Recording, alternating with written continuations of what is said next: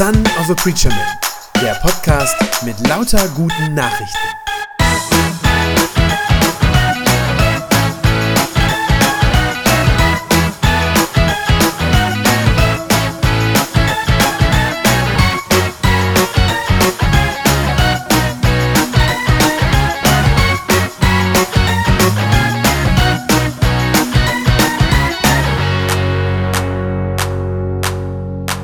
Furchtbar, wenn man zum Nichtstun verdammt ist?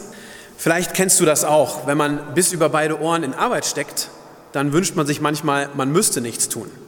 Aber wenn man eigentlich etwas tun will und das dann nicht kann, dann fühlt sich das schrecklich an. Diese Machtlosigkeit, die man dann empfindet, die ist ein bedrückendes Gefühl. Zum Beispiel, wenn ich weiß, dass eigentlich andere Menschen gerade meine Hilfe bräuchten und ich ihnen aber nicht helfen kann. Oder wenn man selbst was erledigen müsste was aber gerade nicht geht. Ich glaube, dieses Gefühl von Machtlosigkeit, das fühlen Menschen gerade überall im ganzen Land. Ich selbst merke das am Konfirmandenunterricht. Wie gerne würde ich jetzt unsere Konfis wiedersehen und mit ihnen weiter den Glauben entdecken. Wir hatten gerade so gut angefangen. Aber es geht eben gerade nicht. Für andere Leute ist es noch viel schlimmer. Ich habe zuletzt immer wieder von Leuten gehört, die gerade jetzt Freunde und Familienmitglieder im Krankenhaus haben und sie nicht besuchen dürfen. Und wie schrecklich muss es erst für Selbstständige sein und für Geschäftsleute zu sehen, ich habe doch eigentlich immer solide gewirtschaftet und trotzdem geht mein Unternehmen jetzt den Bach runter und ich kann nichts dagegen tun. Wir sind gerade an so vielen Stellen jetzt zum Nichtstun verdammt. Manches davon ist einfach nur ein bisschen schade, aber manches ist eben auch wirklich richtig schlimm. Jesus hat ganz kurz bevor er gekreuzigt wurde, zu seinen Jüngern einiges über diese Machtlosigkeit gesagt. Und er hat sie darauf vorbereitet, dass auch sie dieses lähmende Gefühl von Ohnmacht empfinden werden, wenn sie sich nur auf ihre eigenen Fähigkeiten verlassen. Das ist wahrscheinlich kein Wort Jesu, das uns besonders glatt runtergeht. Denn Jesus macht uns hier klar, wie abhängig wir von ihm sind. Er benutzt dazu das Bild von einer Weinrebe, die nur dann Früchte bringen kann, wenn sie mit ihrem Weinstock verbunden bleibt. So wie eine abgeschnittene Rebe keine Frucht mehr bringen kann, so bringen auch wir nichts Gutes zustande, wenn wir von Jesus abgeschnitten vor uns hin leben. Wenn das wirklich stimmt, wenn dieser Vergleich von Jesus richtig ist, dann heißt das ja, wir sind im Moment gar nicht eingeschränkter als sonst. Im Gegenteil, wenn das stimmt, dann heißt das ja, genauso machtlos und so unfähig, wie wir uns jetzt in dieser Viruskrise gerade selbst empfinden, so sind wir sonst auch. Jedenfalls in den Dingen, die im Leben wirklich zählen. In normalen Zeiten, da meinen wir vielleicht, wir hätten die Kontrolle über unser eigenes Leben und wir könnten irgendwie aus eigener Kraft ein gutes, ein gelungenes Leben führen. Aber das ist eben eine Täuschung. Und diese Täuschung wird gerade jetzt durch die Corona-Krise einfach nur entlarvt. Wir merken jetzt gerade, dass wir eigentlich nichts wirklich in der Hand haben. Schon gar nicht die eigentlichen Grundlagen, also das, was unser Leben wirklich trägt. In Gottes Augen wichtig für uns ist eigentlich nur eins, dass wir nämlich mit ihm leben, dass wir ihm glauben und dass unser Leben dann auch durch diesen Glauben an ihn auch geprägt und geformt wird. Jetzt, wo dieses Virus gerade so viele Existenzen bedroht, merken, glaube ich, viele Menschen wieder, was wirklich wichtig ist. Dass zum Beispiel reich nicht jemand ist, der viel Geld, ein großes Haus und ein dickes Auto hat, sondern dass derjenige reich ist, der gerade jetzt ruhig bleibt, weil er Gott Vertrauen hat und dadurch inneren Frieden. Jesus sagt zu diesen Dingen Frucht bringen, also aus dem Glauben an ihn Gutes hervorbringen. Und dazu sind wir in normalen Zeiten genauso unfähig wie jetzt gerade auch. Jesus sagt in Vers 4, eine Rebe kann nicht aus sich selbst heraus Frucht hervorbringen. Sie muss am Weinstock bleiben. Und genauso wenig könnt ihr Frucht hervorbringen, wenn ihr nicht in mir bleibt. Das gilt nicht nur jetzt, sondern das ist immer so. Die Corona-Krise ist da im Grunde nur so etwas wie ein Brennglas. Wir sehen darin jetzt gerade deutlicher als sonst, wie sehr wir Jesus brauchen. Und ich glaube, genau das ist auch die Chance, die jetzt in dieser Krise liegt, dass wir noch einmal neu erkennen, wie fundamental wichtig es für uns ist, dass wir an Jesus hängen und an ihm dranbleiben.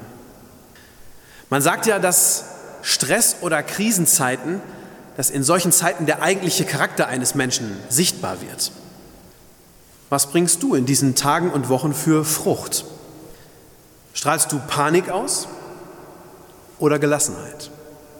Langweilst du dich vor dich hin oder wirst du kreativ und überlegst, wie du aus dieser Situation jetzt das Beste machen kannst? Schaust du zuerst auf die Infektionszahlen, die manchmal sinken und dann manchmal wieder steigen? Oder schaust du zuerst auf Gottes Zusagen, die ewig gelten?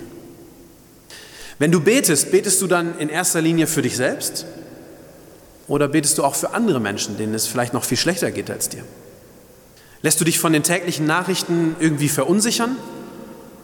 Oder kannst du ruhig bleiben und ermutigst vielleicht sogar andere? Redest du die ganze Zeit nur über das Virus und wie schrecklich das jetzt alles ist? Oder sprichst du auch anderen gegenüber von Jesus, der Krankheit und Tod überwunden hat und der wirklich helfen und retten kann? Wahrscheinlich will ja jeder gerne in dieser Krise jetzt stark sein und ruhig und getröstet und zuversichtlich. Aber ich glaube, die wenigsten sind das auch wirklich. Denn alle diese Dinge sind Früchte des Glaubens, also Dinge, die aus dem Glauben an Gott erwachsen. Jesus sagt in Vers 5, ich bin der Weinstock und ihr seid die Reben. Wenn jemand in mir bleibt und ich in ihm bleibe, dann trägt er reiche Frucht. Aber ohne mich könnt ihr nichts tun. Woher sollten diese Dinge ohne Gott auch kommen? Wie kann man hoffnungsvoll und getröstet sein in dieser Zeit, wenn gerade der eigene Vater oder vielleicht auch die Oma im Heim ist und im Sterben liegt und man sie aber nicht mehr besuchen darf, man sie kein letztes Mal sehen kann? Wie soll man freundlich und geduldig jetzt gerade mit den eigenen Kindern umgehen, wenn man gestresst zu Hause am Schreibtisch sitzt, eigentlich was schaffen muss und die Kids aber vor Langeweile mal wieder durchdrehen und ein Wettrennen im Flur veranstalten? Wie kann man fröhlich bleiben, wenn man vereinsamt, weil niemand mehr zu Besuch kommen darf. Menschlich gesehen geht das nicht. Das alles übersteigt unsere Kräfte. Wir bleiben da nicht ruhig. Das alles geht nur mit einer übernatürlichen Kraft, mit der Kraft Gottes in unserem Leben. Und deshalb brauchen wir Jesus. Wir brauchen seinen Heiligen Geist, der diese Früchte des Glaubens dann in uns wachsen lässt. Diese Früchte des Glaubens, die wir gerade so dringend brauchen. Er hat das versprochen, dass er das tun wird. In Vers 4 sagt er, bleibt in mir, dann werde ich in euch bleiben. Was heißt das alles jetzt? Wie genau geht dieses in Jesus bleiben? In Jesus bleiben heißt ja einfach nur seine Nähe suchen. Und das geht jetzt gerade in Corona-Zeiten genauso, wie es sonst auch immer geht. Durch Bibellesen, durch Beten, durch Online-Gottesdienste wie diesen hier, durch Predigten und Andachten, die man sich irgendwo herunterlädt. Ich glaube, die Herausforderung für jeden Christen ist gerade jetzt in dieser Zeit, jetzt geistlich gesehen, für sich selbst zu sorgen. Das hat durchaus auch was mit einem mündigen und erwachsenen Glauben zu tun, der sich ein Stück weit in dieser Zeit jetzt selbst ernährt. In einer Zeit, wo die Kirchen gerade zu sind und man nicht einfach sonntags an einem Gottesdienst teilnehmen kann, da musst du selbst darauf achten, dass du an Jesus dran bleibst. Ich merke selbst gerade, wie schwer das im Moment jetzt auch ist. Ich habe sonst meine persönliche Gebetszeit, wo ich auch die Bibel lese, immer morgens gemacht, wenn die Kinder aus dem Haus waren. Jetzt sind die Kinder aber gerade nicht aus dem Haus, sie sind vormittags daheim und ich komme nur noch ganz schwer dazu, diese nötige Ruhe dafür zu finden. Aber ich merke eben auch, mir fehlt diese Zeit mit Gott, wenn ich sie nicht habe. Und es tut mir unglaublich gut, wenn ich diese Zeit dann doch irgendwie einrichten kann. Und darum will ich dich heute gerne ermutigen und auch ruhig ein bisschen herausfordern, versuch es. Such die Nähe Gottes, gerade jetzt in dieser schwierigen Zeit. Ich glaube, das ist gerade jetzt dran. Schau, dass du ruhige Momente findest, in denen du zur Bibel greifen kannst. Nimm dir Zeit zum Beten. Oder lade dir gute Online-Predigten und Andachten herunter. Hör sie dir von mir aus beim Putzen an, beim Kochen, beim Duschen, beim Joggen, beim Autofahren, was auch immer. Und mach dir immer wieder dieses eine klar. Corona ändert nichts an den zentralen Fragen unseres Lebens. Es ändert nichts an unserer Errettung, an unserem Heil, nichts daran, dass Gott dich liebt und dass er dich als sein Kind annimmt. Ich bin davon überzeugt, wer an Jesus dranbleibt, in dem werden diese guten Früchte reifen, die wir gerade so dringend brauchen in dieser Zeit. Freude, innere Ruhe, Hoffnung, Geduld, auch Freundlichkeit anderen Menschen gegenüber. Jesus hat das fest versprochen, dass er das in uns tun wird, dass er diese Früchte in uns wachsen lassen wird. In Vers 5 sagt er, ich bin der Weinstock und ihr seid die Reben. Wenn jemand in mir bleibt und ich in ihm, dann trägt er reiche Frucht.